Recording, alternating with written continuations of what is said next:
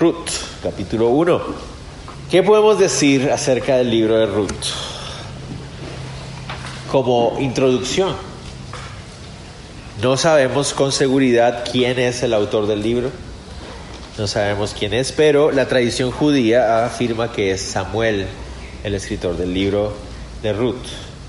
Ah, una pequeña dificultad está que al final, en el capítulo 4, si ustedes pueden ver, el capítulo 4 de Ruth, hasta el final, la última palabra es un nombre, es el nombre de David, ¿verdad? Entonces, eso podría indicar que para este momento ya David ha sido rey por algún tiempo, porque si no, no se le mencionaría. Entonces eso trae la dificultad de que si fue Samuel o no. La verdad es que nadie sabe quién fue y realmente no viene a ser tan relevante quién es el autor, pero para los judíos es Samuel. Lo que se narra en el libro de Ruth, perdón, sucede durante el tiempo que cubrió la historia de los jueces. Recuerden que el libro de jueces cubre un tiempo más o menos entre 300 y 350 años, desde que los judíos entraron a la tierra prometida y se establecieron ahí, 300, 350 años. El libro de Ruth sucede en medio de esos 300, 350 años. De hecho, la forma como está escrito el libro pareciera como que nos recordara un poquito las historias de estos jueces. Para algunas personas incluso creen que el libro de Ruth debería estar incluido en el libro de los jueces, pero no, está aparte, es un libro diferente, es un libro aparte y ya se van a dar cuenta ustedes por qué sí es correcto que esté aparte. Porque todo lo que vimos en el libro de jueces de los personajes que están ahí es un montón de historias de personas que nos dejaron mucho que desear, ¿no? Su carácter, uh, su rendición ante el Señor, la nación de Israel en el estado en el que se encontraba, nos dejaron con mucha tristeza. Pero el libro de Ruth es todo lo contrario. El libro de Ruth es un libro que trae, es como un poquito de luz en medio de este montón de oscuridad de estos 300, 350 años. Uh, el libro de Ruth es un libro emocionante, a muchos les encanta porque es romántico y, y tiene un montón de cosas lindas. De hecho, si ustedes se dan cuenta, es el único libro del Antiguo Testamento cuyo nombre es el nombre de una persona que ni siquiera es hebrea. O sea, es Ruth, es una mujer moabita. Eh, y los moabitas aparecen en el libro de los jueces y no aparecen de una muy buena manera. Eh, en el libro de los jueces el rey de los moabitas es Eglón. ¿Se acuerdan? Un gran rey grandote que le clavan un cuchillo y le abren. Bueno, Eglón. Los moabitas no aparecen bajo buena luz en el libro de los jueces, pero aquí Ruth Wow, Ruth es un ejemplo de mujer, aunque es moabita. Los hebreos en el libro de los jueces dejan mucho que desear. La nación, ¿se acuerdan esos últimos capítulos súper tristes de gente descuartizada y violaciones y cosas de esas? Como uno dice, wow, ¿en serio todo esto estaba pasando ahí? Pero miren que encontramos a Noemí. Y wow, Noemí es tremendo ejemplo de mujer también. Vos, ¿no? Eh, un gran ejemplo de hombre también ahí, y hebreos. Entonces Ruth es como ese rayito de esperanza en medio de esos 300, 350 años de oscuridad. Y es muy lindo porque es un libro que nos habla acerca de la historia de redención en Cristo Jesús. De cómo en medio de la oscuridad de este mundo hay una historia de redención que es la luz que hay en medio de todos nosotros, ¿verdad? Entonces el libro de Ruth nos habla acerca de la obra de Cristo Jesús actuando como redentor de, nuestra vida en medio de tanta oscuridad. ¿Ok? Entonces, esas son cosas que podemos decir acerca del libro de Ruth. No podemos saber exactamente en qué momento ah, fue que sucedió la historia de Ruth. O fue al inicio de la historia de los jueces o fue al final. No podemos saberlo con seguridad.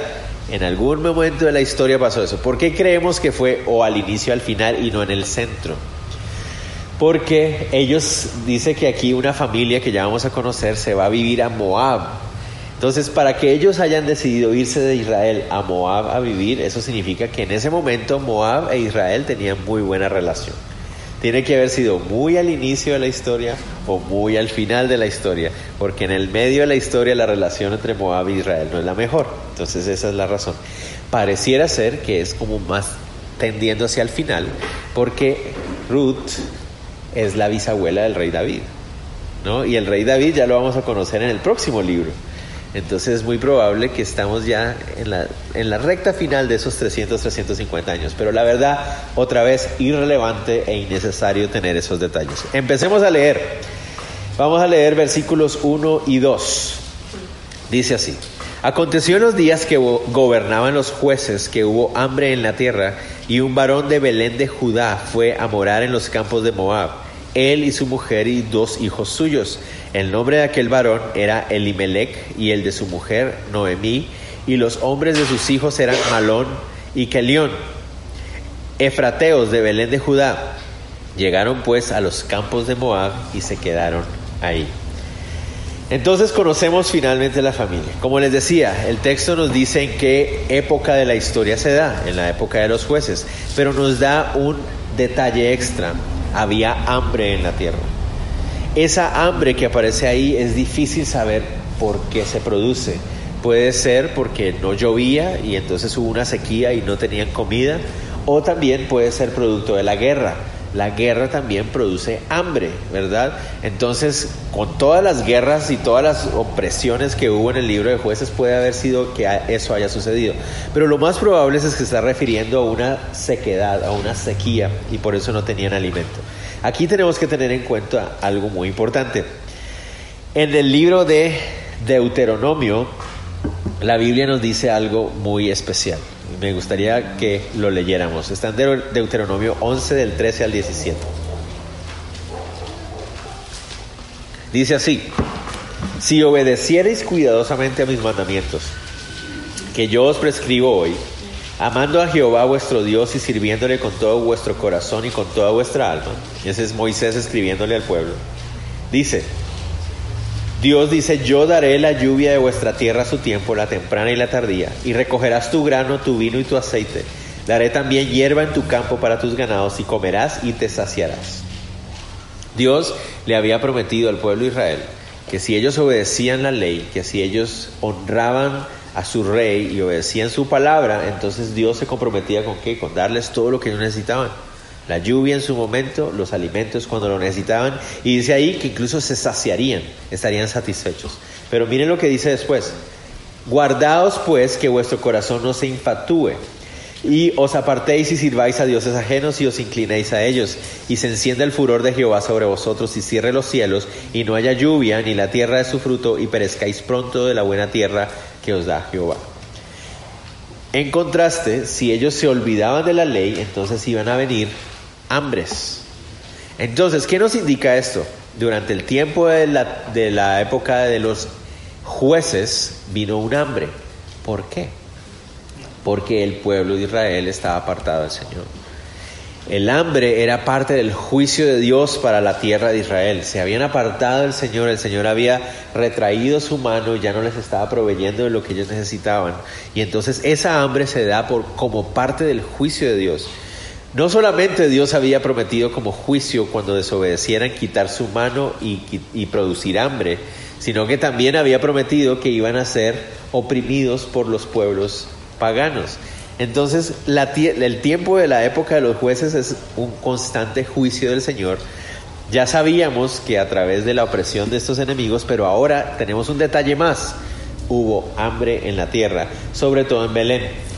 Belén Efrata. ¿no? Allá está Belencita riéndose. Belén, ¿qué significa Belén? Todos en la familia García Belén significa casa de pan, ¿verdad?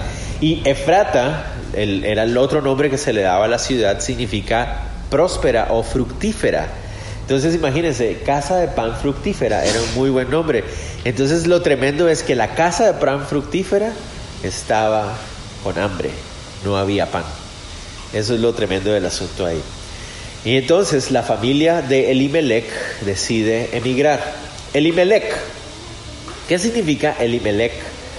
El nombre Elimelech significa Dios es mi rey o mi Dios es rey, cualquiera de las dos versiones que ustedes quieran escoger. Eso es lo que significa. Es muy interesante que durante la época en que no había rey en Israel, ¿se acuerdan? La época de los jueces que vimos varias veces esa frase, no había rey en Israel y todos hacían lo que bien les parecía. Justo en la época en que no había rey en Israel, aquel hombre que tiene un nombre que es mi Dios es rey, se va, se marcha. Entonces esa también es una muestra de la situación del Estado de la nación. Dios es mi rey, decide emigrar de la nación y por eso no había rey en Israel. Bueno, es una figura, ¿no? Es un... Uh, sí, una figura nada más, ¿no? No es que él se llevó a Dios, obviamente. que estaba casado con una mujer llamada Noemí. ¿Qué significa Noemí? Significa deleitoso o placentero. Eso es lo que significa la palabra Noemí. Y tenían un par de hijos. Noten ustedes que los hijos son efratas, dice ahí, efrateos, los llama él. Efrateos, recuerden que viene de la palabra efrata, fructíferos, ¿no? Entonces, aparentemente esta es una familia que tenía ciertos recursos, ¿verdad?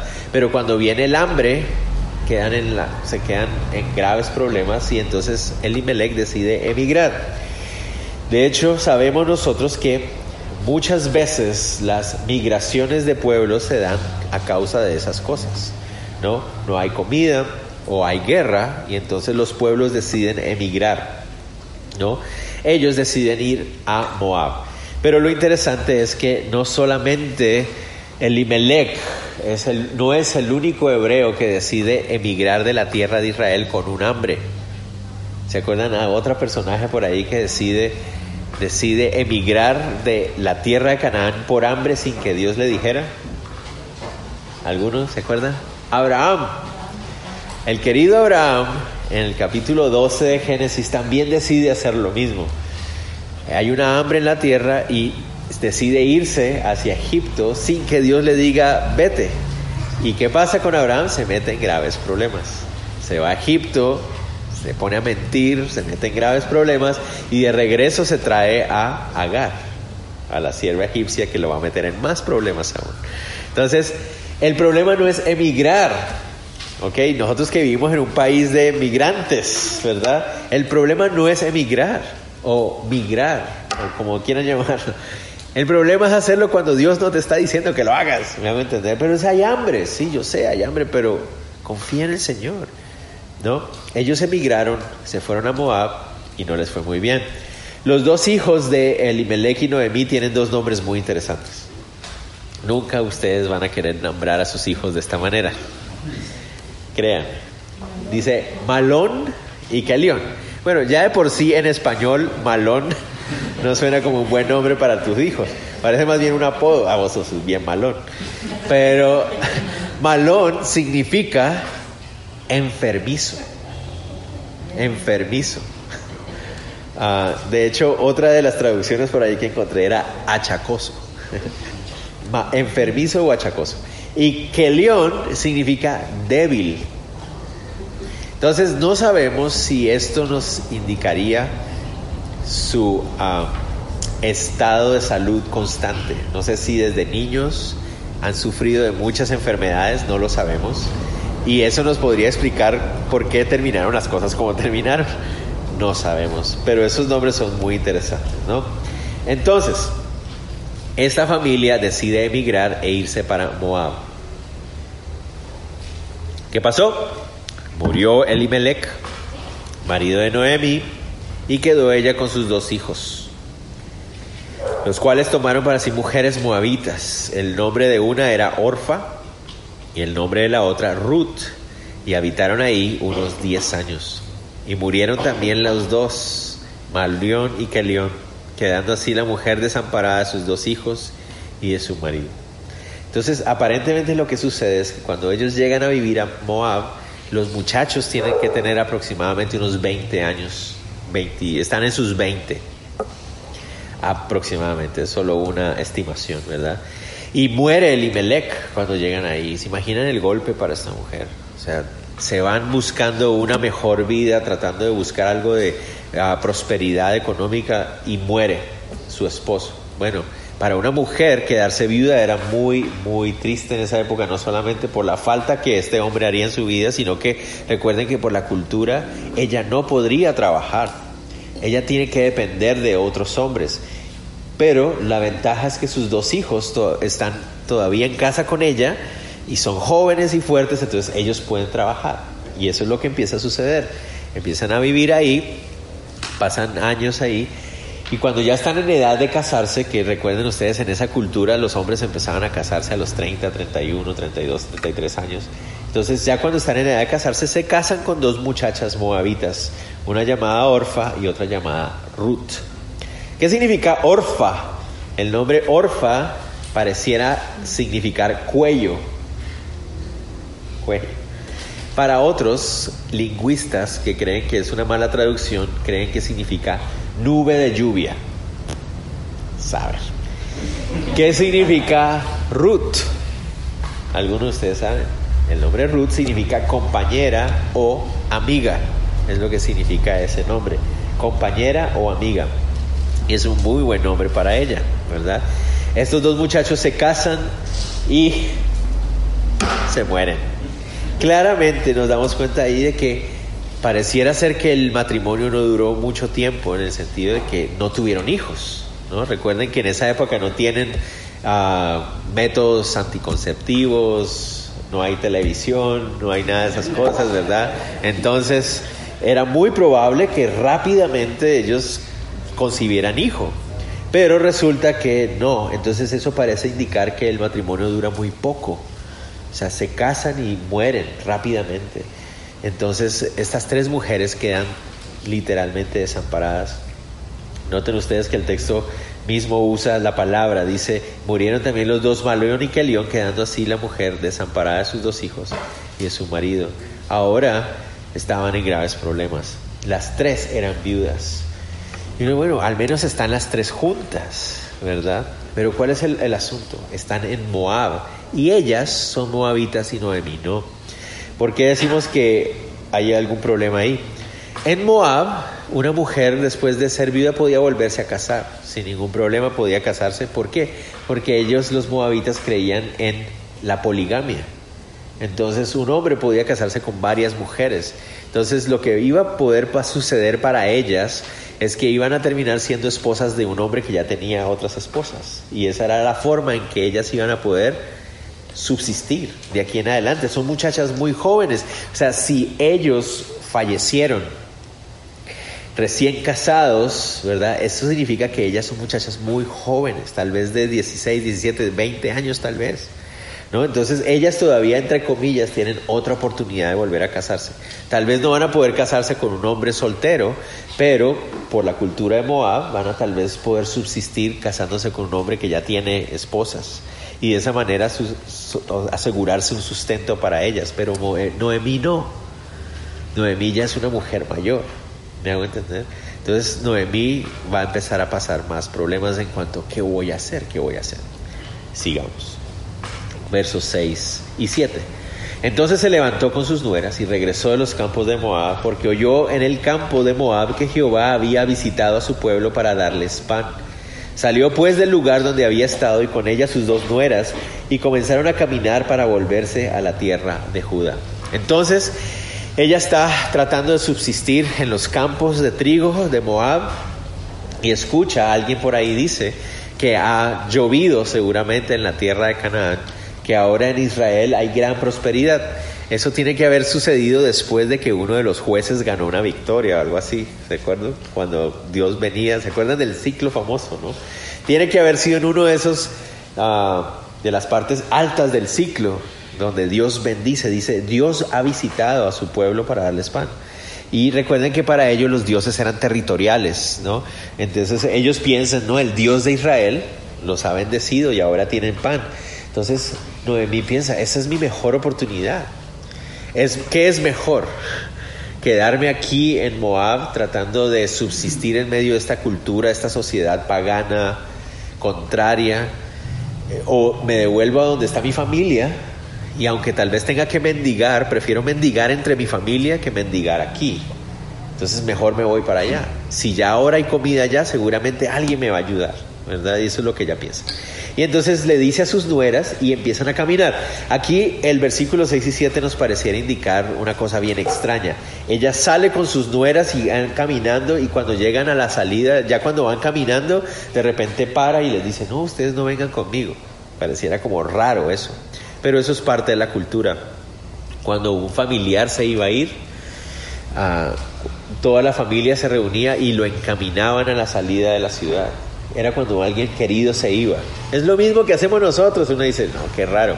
Si yo les dijera, ah, entonces fuimos al aeropuerto juntos, ¿iban a viajar todos? No, es, mi familia, la llevo al aeropuerto, ¿me entienden? Porque la voy a despedir, no sé si me van a entender.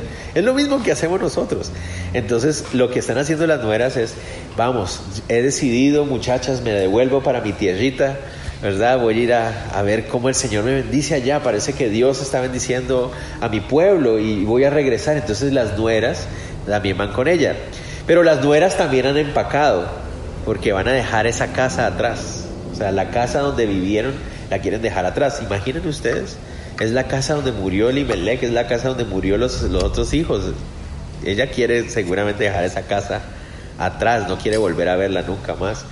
Entonces salen todas y salen a, las, a, la entrada o a los límites de la ciudad para despedirse. Eso es lo que está pasando ahí. Van a despedirse. Entonces ahí llegan, llegan a los límites de la ciudad y Noemí se voltea y dice, bueno, is it. ¿no? llegó el momento.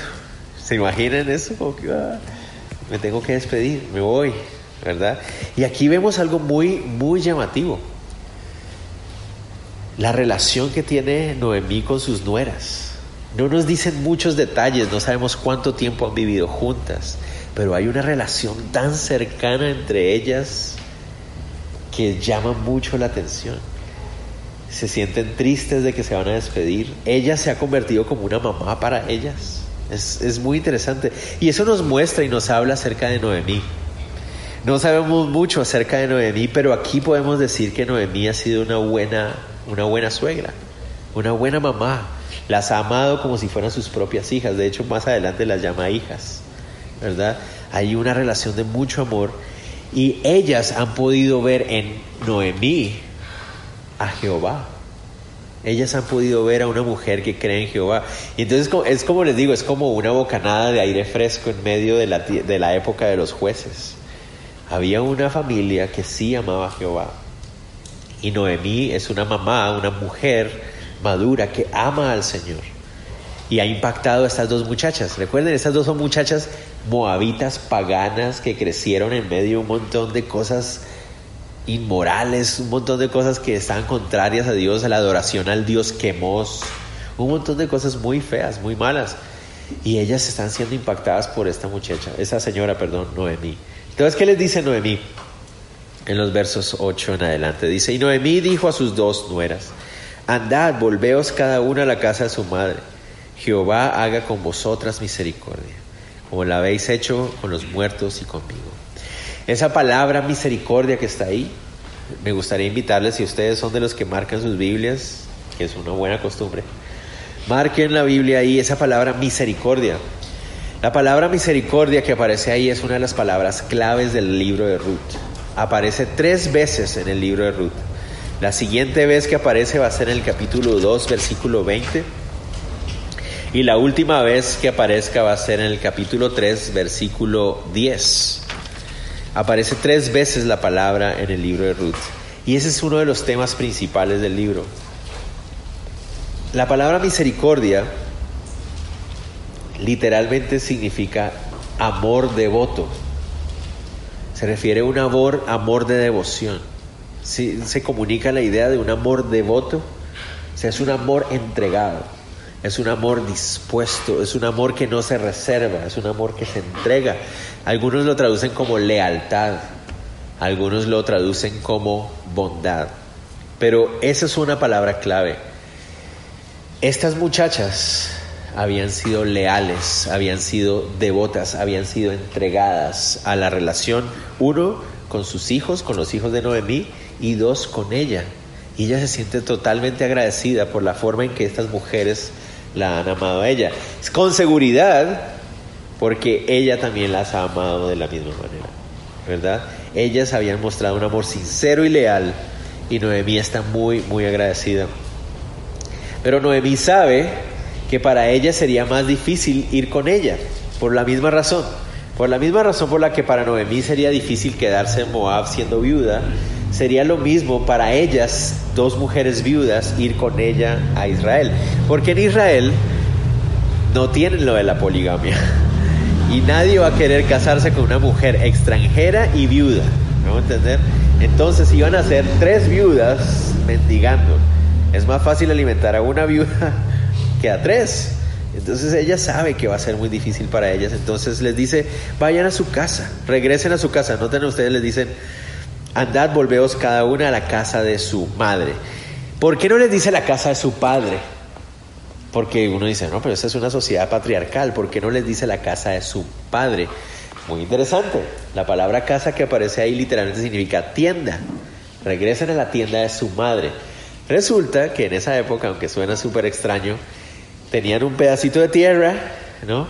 Y la casita, había una casa que era la de casa del papá y la otra la casa de la mamá.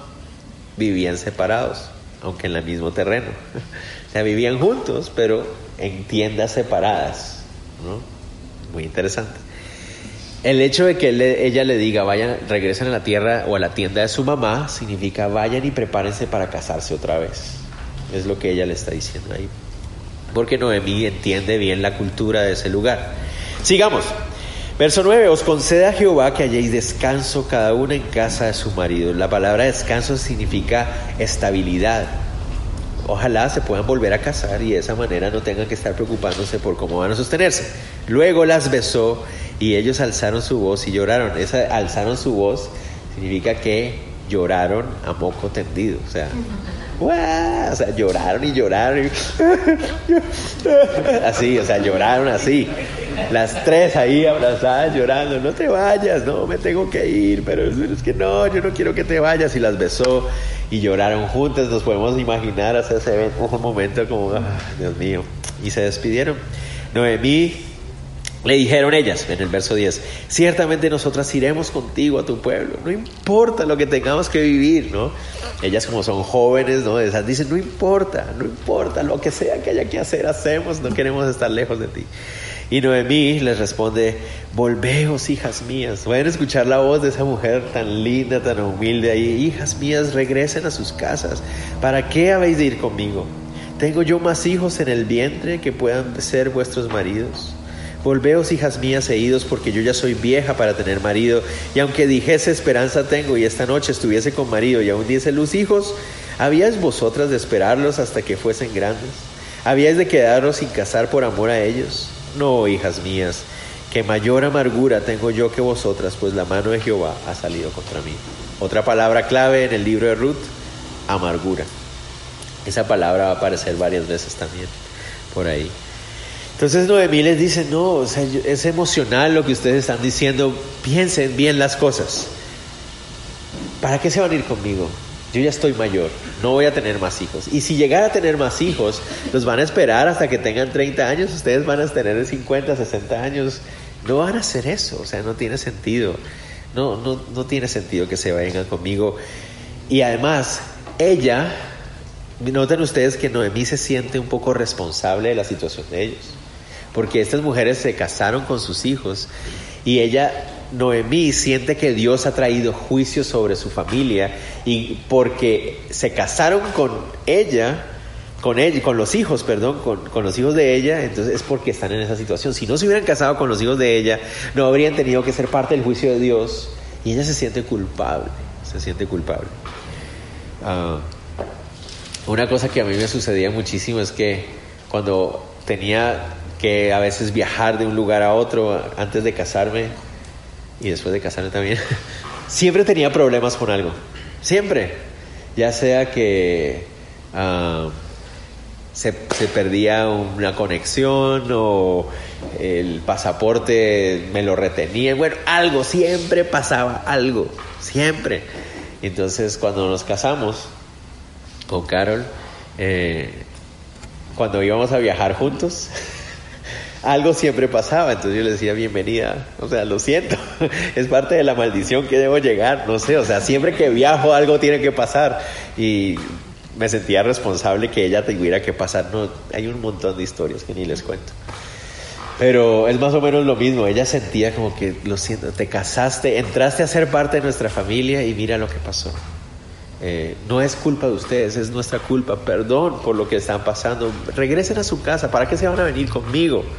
para seguir llevando el juicio.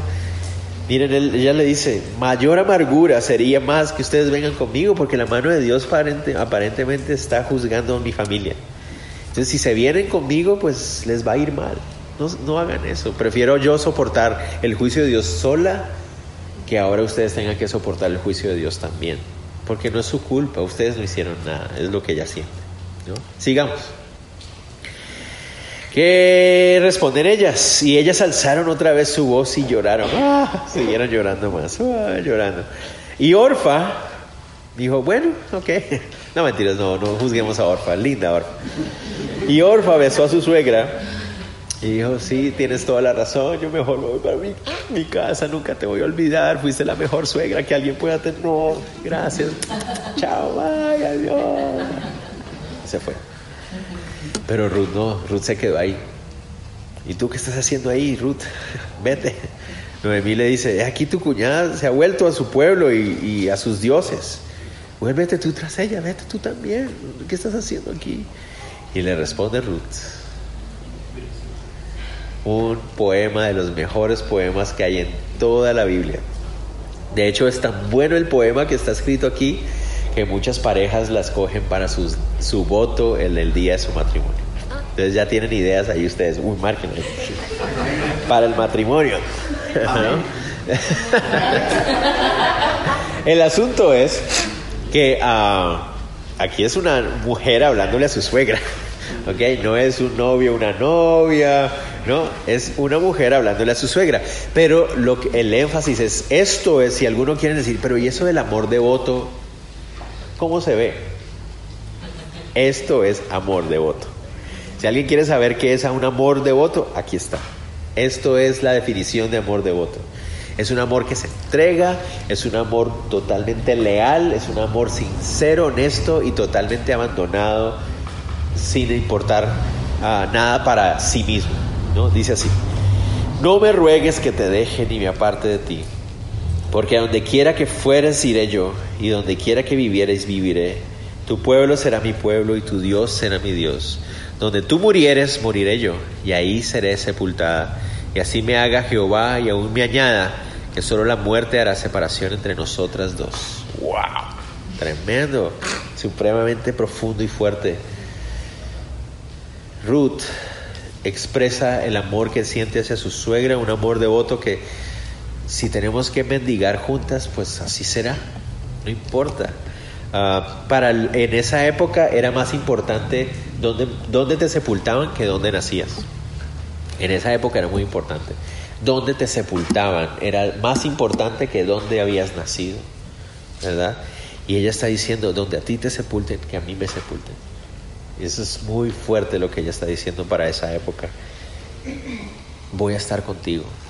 No importa dónde tengamos que ir juntas, voy a ir contigo. Y noten ustedes lo que les decía, la vida de fe de Noemí, que no la conocemos con mucho detalle, pero claramente era real, había impactado la vida de Ruth, porque ella dice, y tu Dios será mi Dios. Sin importar que ella no tuviera dinero, la fe de Noemí era lo que ella quería. No sé si me van a entender. Y eso es algo muy interesante para nosotros. Que lo que más impacte de nosotros sea nuestra fe, lo real de nuestro amor hacia el Señor y no cuánto dinero tenemos o nuestra estabilidad económica. Cuando una persona se encuentra con un viejo amigo de la escuela, ¿no? ¿Les ha pasado?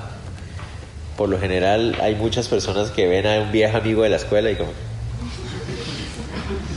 Hola, ¿cómo estás? ¿Cómo estás? Qué gusto verte, ¿verdad? Pero de vez en cuando uno se encuentra con un buen amigo, de los buenos amigos, de esos que uno sí, ¡eh! ¿Cómo estás, compadre? Entonces, ¿qué pasa? Se encuentran y el, uno de ellos anda en su carro propio, tiene su casa propia, ¿no? Tiene un buen trabajo. Y entonces, ¿qué le dice el otro? Wow, te ha ido bien, tienes una muy buena vida, pero no sabe que está divorciado de su tercera esposa, sus hijos lo odian, y, no sé si me va a entender, porque nosotros juzgamos es de acuerdo a si tiene carro, si tiene casa, si no sé qué, si no sé qué, ¿me entienden? Pero eso no es buena vida. Ruth sí pudo ver lo que es buena vida en Noemí, Pero ¿qué tiene Noemí? Noemí no tiene ni dónde caerse muerta, literalmente. Sea, no tiene para comer, no tiene dónde vivir, tiene que ir a mendigar, pero ella tenía lo que Ruth anhelaba, ¿me a entender? La fe en un Jehová que la podía rescatar, que podía ser su redentor, ¿me a entender? Eso es más importante, eso es una buena vida. Y yo, yo creo que nosotros también hemos conocido personas que aunque tal vez no tienen dinero para tirar así, ¿no? No tienen para hacer llover dinero, pero wow, qué vidas tan inspiradoras, ¿no? De fe real. Y uno dice, wow, no tienen ni para comprar quetzal de tortillas, pero mira, mira cómo ama a sus hijos, mira el ejemplo que es, mira cómo ora por sus nietos, mira todo. Eh, yo quisiera tener una fe así.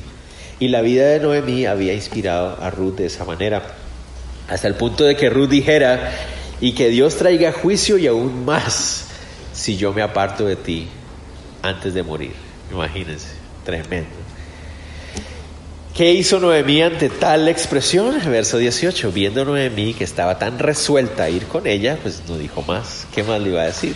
La palabra resuelta literalmente significa cuando la vio con los pies tan firmes, o sea, los pies están firmes, no la iban a mover, literalmente es inamovible. No, Noemí vio que Ruth estaba decidida y nadie la iba a convencer de algo diferente.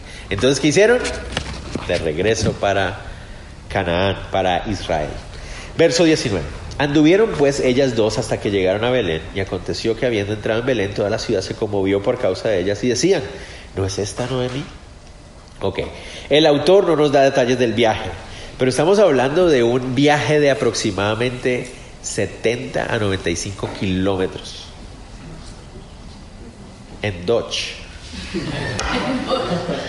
Dodge patas. Marce se ríe porque es más colombiano, no se puede. Ah, caminando 70, 95 kilómetros de largo. Aproximadamente unos 10 a 12 días de camino. Mucho, mucho. Y no sabíamos, no sabemos si iban viajando las dos solas o con algún grupo de viajeros, que era muy común a veces. Habían grupos de viajeros y la gente se unía a los grupos de viajeros, no sabemos. Lo que sí sabemos es que debió haber sido un viaje muy, muy difícil. Porque recuerden, estas son mujeres que no tienen, no tienen dinero, no tienen recursos. Entonces, ¿de qué estuvieron comiendo? ¿Cómo subsistieron? De lo que les iban ayudando, seguramente en el camino. Debió haber sido un viaje muy, muy difícil. Sobre todo teniendo en cuenta que sus últimos 17 kilómetros son de ascender. ¿Se acuerdan el viaje, el camino de Jericó a Jerusalén? A ella les tocó. Ese, camino que llaman el camino sangriento, ese. Les tocó ir ascendiendo desde Jericó hasta ah, Belén. Entonces, ¿cómo debieron haber llegado estas mujeres a Belén? ¿Se las imaginan? Porque otra vez leemos la Biblia a veces como si no fueran personas reales. Pero ¿se imaginan a estas dos mujeres entrando a Belén? Demacradas, afectadas por el, por el viaje, cansadas, tal vez sucias, tal vez sus vestidos un poco andrajosos, no sé. Así van llegando ahí. Y la reconocen. Noemí, ¿eres tú? ¿Qué pasó contigo, Noemí? Noten ustedes, miren la palabra conmovió. Significa estremeció. Ah, hasta que llegaron a Belén, aconteció que habiendo entrado en Belén, toda la ciudad se estremeció por causa de ellas. Se asustaron. ¿Qué te pasó, Noemí? ¿Estás bien? ¿Eres tú la misma Noemí, esposa de Limelec? Cuando te fuiste, te fuiste con tu esposo y con tus hijos y ahora regresas aquí toda flaquita y acabada y con una mujer que no sabemos quién es esta mujer. Noten ustedes que Ruth pasa como un segundo plano. Ah, ¿Se han sentido ustedes a veces así? ¿Verdad? Sobre todo cuando uno llega con el papá de uno o los papás a donde la familia de ellos. Hola, ¿cómo estás? Y uno como, bueno. Hace rato que no te veía y ellos hablando y hablando y uno, bueno. Así es como se sentía Ruth en ese momento, pues ella va llegando a Belén y todo el mundo sale a ver, Noemí, ¿estás bien? Y ella ya atrásito, como que bueno, pues pues sí, ella es la que conoce, ¿no? ¿Se pueden imaginar el corazón de Noemí? Lo que significa para ella llegar a Belén otra vez. Es la tierra donde salieron, ah, no sé, la nostalgia de regresar a la tierra donde nunca debieron haber salido, tal vez. Cuando salieron, salieron como con la idea de vamos a, no, allá en Moab vamos a salir adelante y hacer y ahora regresa ella sola. El dolor, la nostalgia que siente esa mujer cuando llega ahí, se encuentra con sus familiares, con los amigos y todo eso. Seguramente se puso a llorar, me imagino yo, pues estoy ahí yo como yendo un poquito más allá, pero se pueden imaginar el dolor que ella siente. Y entonces le dice, Noemí, ¿eres tú? ¿Recuerdan qué significa Noemí? Deleitoso, placentero, ¿no? Y entonces ella les dice, no me llaméis Noemí, llamadme Mara, porque en grande amargura me ha puesto el Todopoderoso. La palabra Mara significa amargo, es lo que significa literalmente. Seguramente Dios quiere cambiarme el nombre, ya no me llames más Noemí, Dios ha juzgado mi familia, nos ha, nos ha golpeado fuertemente. Y no, no crean que Noemí está culpando a Dios. O sea, pareciera eso, ¿no? Pareciera ser como que ella está diciendo, Dios es el culpable lo que pasó. No, pareciera ser que ella está diciendo, Dios ha traído juicio sobre nosotros, Dios nos ha golpeado, nos ha castigado. Nos ha, porque ella lo llama el Todopoderoso. O sea, hay honra, hay respeto hacia el Señor y el Señor nos ha castigado y lo que, hoy, lo que hay en mi corazón hoy es amargura. Verso 21, yo me fui llena, pero Jehová me ha vuelto con las manos vacías. ¿Por qué me llamaréis Noemí, ya que Jehová ha dado testimonio contra mí y el Todopoderoso me ha afligido? Vuelve otra vez, ella no está culpando a Dios, sino está explicando la razón de su tragedia. Dios Todopoderoso había traído juicio sobre ella y su familia, y esa es la razón de la situación. Por eso ahora regresan a casa. Ella regresa a casa diciendo, nos equivocamos tal vez, no debimos habernos ido y ahora vinieron estos juicios de parte de Dios. Notan algo muy interesante también. Cuando ellos salieron de Belén, no es que tal vez algún momento fueron una familia próspera y ahorita cuando veamos los próximos capítulos verán por qué creemos que tal vez fueron una familia próspera. Pero cuando salieron de Belén no tenían mucho dinero. O sea, cuando salieron de Belén había hambre y se fueron a Moab porque la cosa estaba dura. Pero ella dice, no, salí de aquí llena. ¿A qué se refiere? A su familia. Y eso también es una muy buena enseñanza para nosotros, ¿verdad? La familia es mucho más valioso que el dinero, siempre. Y a veces se nos olvida tanto la familia, la familia que Dios nos ha dado. Sigamos. Entonces Noemí y Ruth regresan a Belén.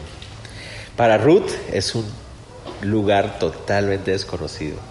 Noemí está regresando, reconociendo, volviéndose a encontrar con viejos amigos, viejos lugares.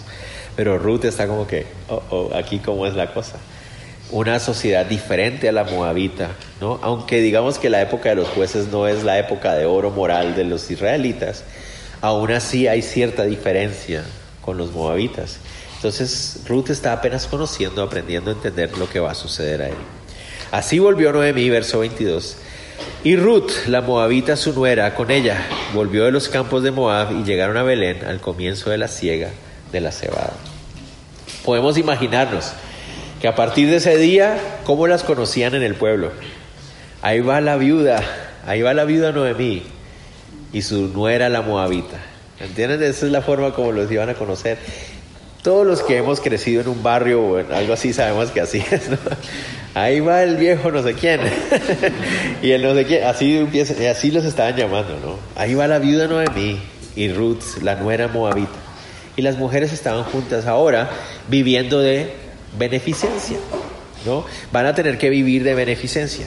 A diferencia de Moab, Israel sí tiene un sistema de ayuda a los pobres. Y uno dice, ah, tiene, claro, es buena la ayuda a los pobres, claro que sí, muestra el carácter de Dios. Pero la ayuda a los pobres, vamos a verla si Dios lo permite en 15 días cuando veamos capítulo 2 y 3.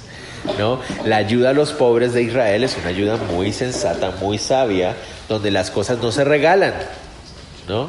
sino que se le da la oportunidad a la gente de trabajar. ¿no? no es regalo así, tome, tome, tome, tome. No, sino, mire, aquí está, trabaje. Todos tienen oportunidad de trabajar. Entonces el texto nos deja muy claro en qué época llegaron, ¿verdad? Ahí dice, en la época de la siega de la cebada. ¿Eso es en qué mes? No se preocupen, yo tampoco sabía. La época de la siembra, de la cosecha, perdón, de la cebada se daba entre marzo y abril, o sea, más o menos en esta época que nosotros estamos viviendo hoy. Y era justo después de la Pascua. Después de la, de la siega de la cebada venía la siega del trigo, que es ahí donde va a suceder la historia de amor que todos estamos esperando. La siega de trigo va a ser como unos días después de la de la cebada, antes de Pentecostés. La fiesta de Pentecostés se le llamaba también la fiesta de las cosechas, precisamente por esa razón. Porque ahí se ofrendaba todo lo que Dios había dado de cebada y de trigo. Pero es en esa época de la cosecha cuando ellos llegan ahí. Muy buena fecha para llegar, porque dos mujeres que necesitan ayuda van a poder trabajar en el campo de trigo y del campo de cebada para poder sostenerse. ¿Ok? Ok, Elimelech y Noemí quisieron huir del juicio de Dios sobre Israel. Pero ¿qué pasa cuando uno huye del juicio de Dios sin enfrentar el juicio de Dios? El juicio de Dios te alcanza. ¿Me entender? En vez de huir del juicio de Dios, lo que debemos es enfrentar el juicio de Dios. Pero eso da temor, ¿no les parece que eso da pavor? tener que enfrentar el juicio de Dios. Si no les da pavor, pues están muy mal. Debería darnos mucho pavor. A mí me da risa la gente que se tatúa Only God can judge me. ¿no? Solo Dios puede juzgarme. Debería estar temblando de miedo por eso. en vez de estar oh, Only God can judge me. No, o sea, brother, tiembla de miedo que Dios te va a juzgar. O sea, el, el asunto de enfrentarse al juicio de Dios debería darnos mucho temor. Pero por eso nuestro Dios amó de tal manera al mundo que proveyó de la forma en que podamos enfrentarnos a ese juicio sin saber, o sabiendo, perdón, que no vamos a ser condenados. ¿Por qué? Porque Él proveyó del pago perfecto para que yo pueda ser justificado. Pero yo tengo que enfrentarme al juicio de Dios. Ahora que tengo a Cristo en mi corazón con mayor razón. ¿Me entienden? Pero es que no quiero ir a enfrentarme a Dios porque me da no quiero que me regañe, pero a veces es mejor que el Señor te regañe. Porque si tú quieres evitar el regaño y empiezas a huir del juicio, huir del juicio, huir del juicio, te va a alcanzar el juicio. Ay, ay, ay. En medio del dolor que Noemí estaba sintiendo, tomó la mejor decisión, regresar a Israel. Lo mejor que podemos hacer es ponernos bajo la misericordiosa mano de Dios. Cuando estamos cuando sabemos que hemos fallado delante de Dios, lo mejor que podemos hacer es regresar a la misericordiosa mano de Dios. Es mejor ser juzgados por el Señor, es mucho mejor, porque nadie es más misericordioso que Él, que entregó a su propio Hijo para salvarnos. ¿Me hago entender? No huyamos del juicio de Dios. Si hemos estado mal, vayamos a Él, arrepintámonos, vayamos a Él. Él está esperándonos para restaurarnos. Pero si huimos del juicio, si huimos y huimos, el juicio nos alcanza va a ser peor. Y otra cosa que podemos aprender ahí también es, es mejor no tener nada y estar bajo la mano de Dios que tenerlo todo y huir de su presencia. Siempre va a ser mejor. Mucho mejor es estar sin nada y estar bajo la mano de Dios que tenerlo todo y huir de su presencia. Oramos. Señor, te damos gracias por este pasaje de Ruth y te rogamos, Dios, que tú uses estos textos, Señor, para enseñar nuestro corazón, para confrontarnos, Señor. Gracias porque tú proveíste, Señor, de la forma perfecta, del pago perfecto por nuestros pecados, de manera que ahora podamos acercarnos a ti sin el temor de una condenación que merecemos. Pero te ruego, Dios, que esa gracia no sea un motivo de abusar, Señor, de la misericordia de tu corazón, sino que esa gracia nos lleve también a arrepentirnos rápidamente, a rendir cuentas constantemente contigo, Señor. Aunque eso requiera una reprensión, aunque eso requiera un, un pero Señor, que podamos estar rindiendo cuentas contigo constantemente en vez de huir de tu reprensión, en vez de huir de tu disciplina, Señor, porque es mucho mejor estar bajo tu misericordiosa mano, Señor. Gracias por este texto, gracias por este día, gracias por protegernos, guardarnos en medio de este mundo malo. Gracias por estudiar la Biblia juntos, como familia también. Te ruego, Dios, que podamos reflejar lo que aprendemos, Señor, mañana, que las personas puedan ver en nosotros la fe de Noemí, que no importa los bienes materiales, sino una fe real de un Dios real, y que eso sea lo que impacte a la gente, Señor, por favor. Ponemos en tus manos el regreso a casa, a los que tienen que manejar. Uh, guárdalos, protégelos, Señor Jesús. A los que tienen que tomar algún otro tipo medio de transporte, guárdalos también, Señor, por favor. Y que podamos descansar en ti esta noche, Dios. Gracias por tu provisión en el nombre de Jesús. Amén.